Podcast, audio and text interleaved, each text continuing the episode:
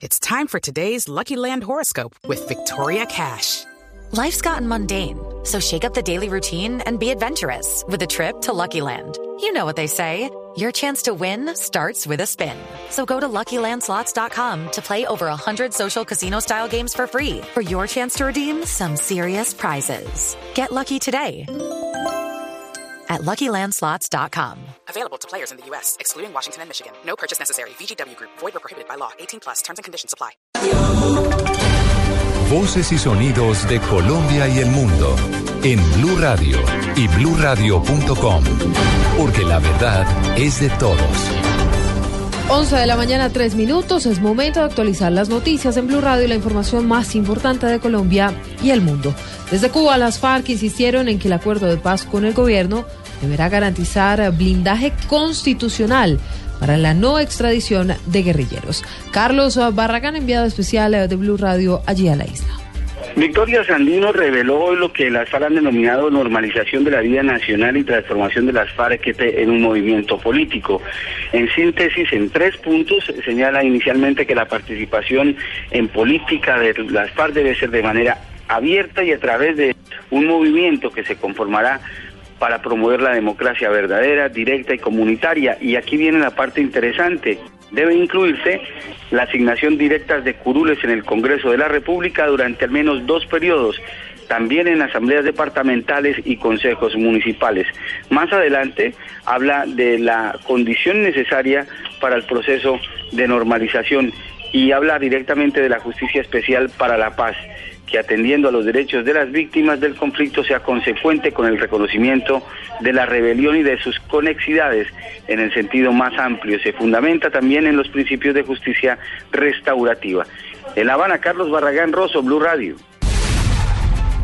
Carlos, gracias. 11 de la mañana, 4 minutos. Las autoridades encontraron en las últimas horas el cuerpo de una mujer que había desaparecido el pasado jueves en el sur de Bogotá, Angie Camacho. La mujer, identificada como Angélica Joana Santos, de 23 años de edad, apareció tirada en el caño Jaboque, en la localidad de Engativá, con aparentes signos de violencia física y sexual. La mujer, quien se desempeñaba como empleada doméstica, salió el pasado miércoles de su casa hacia las 7 y 30 de la mañana rumbo a su trabajo, pero jamás regresó. Esto fue lo que nos dijo uno de sus familiares. Se encontró con el esposo, o sea, llamó al esposo cuando llegó al trabajo, ¿sí me entiende? Y quedó con que el esposo la fuera a buscar a la una y media, pero el esposo la llamó y ella no, no contestó más los celulares, ya los celulares sonaban ocupados, apagados. De dar la noticia acá que estaba críticamente mal, abuso sexual y todo, golpeada, un golpe contundente en la cabeza, metida en bolsa, amarrada con cinta, amarrada las manos y por fuera enrollada con pura cinta transparente. Los familiares de esta madre de tres hijos le piden a las autoridades que establezcan las causas de este crimen atroz, pero sobre todo que determine qué pasó en el trayecto desde su casa hacia su trabajo. Angie Camacho, Blue Radio. 11, 5 minutos, Angie, gracias. 30 docentes en el Departamento del Atlántico fueron destituidos por presentar documentación falsa. Diana Copas.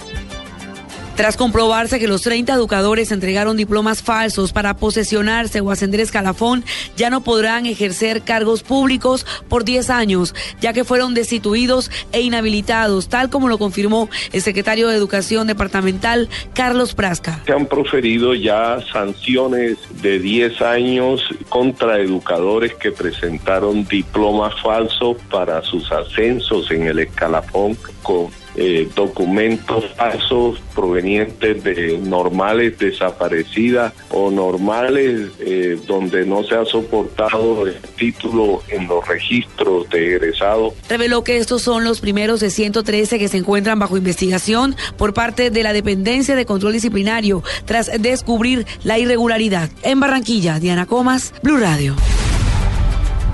Fue capturado un extorsionista que exigía un millón de pesos por no atender contra, por no atentar más bien contra empleados locales comerciales en Buenaventura, Daniela Morales. Silvia, se trata de un joven de 19 años que pretendía intimidar a un comerciante en Buenaventura, asegurándole que asesinaría a alguno de sus trabajadores si no cancelaba el dinero exigido, cerca de un millón de pesos.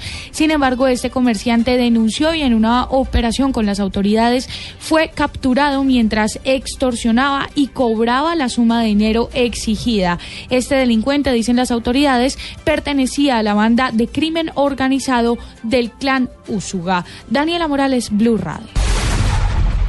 Daniela, gracias. En noticias internacionales uh, se refuerza el control fronterizo entre Chile y Argentina. Esto por la probable presencia en la Patagonia de alias El Chapo Guzmán, este narcotraficante mexicano que se fugó de una cárcel en julio pasado. Hay ya alerta de Interpol, Jenis Navarro.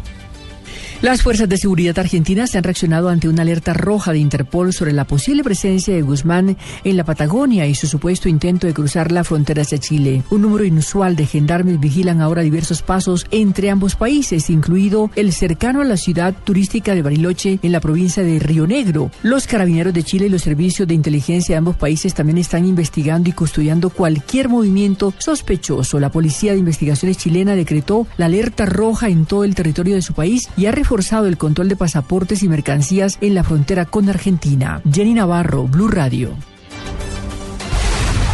Jenny, gracias. Momento de los uh, deportes a esta hora en Blue Radio. La corredora colombiana Tatiana Calderón lamentó el retiro de la Fórmula 1 de Susie Wolf, piloto de pruebas de la escudería Williams. Pablo Ríos. Silvia, esta semana Susie Wolf, piloto de pruebas de la escudería Williams, anunció su retiro de la Fórmula 1 y aseguró que es muy difícil que una mujer pueda llegar a la máxima categoría del automovilismo mundial, a pesar de haber demostrado que tiene las condiciones para hacerlo.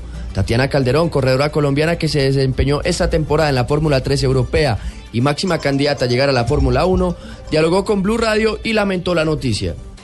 Creo que sí, sin duda es de, no, una muy buena noticia saber que, digamos, la, la mujer más cercana a llegar a la Fórmula 1 después de muchos años, pues eh, haya decidido retirarse. Yo creo que de todas formas Susi abrió las puertas y demostró que una mujer puede competir al, al más alto nivel y yo creo que por eso hay que, eh, digamos, seguir seguir esa iniciativa y esas puertas abiertas que dejó ella y la verdad es eso, un ejemplo, un ejemplo a seguir.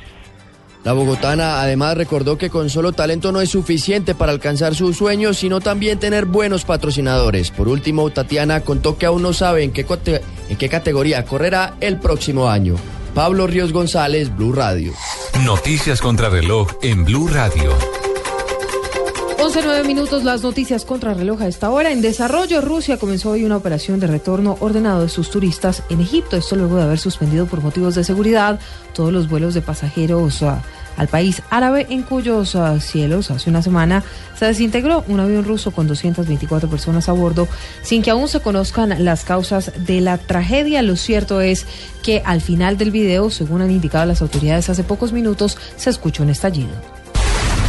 Las cifras son las 17 capturas ah, bajo los delitos de hurto, homicidio, porte ilegal de armas, tráfico de estupefacientes y delincuencia común realizadas por las autoridades en Popayán, en el departamento de Cauca.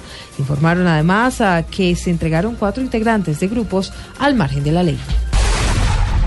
Estamos atentos a dos personas que fueron halladas muertas ah, luego de que se cayera la avioneta en la que viajaban en la provincia argentina de Corrientes, según informaron fuentes uh, policiales. El aparato se accidentó en una zona de lagunas muy cerca de la localidad de Santa Ana. 11, 10 minutos es todo de noticias. Más información en blurradio.com y arroba blurradio. Continúen con autos y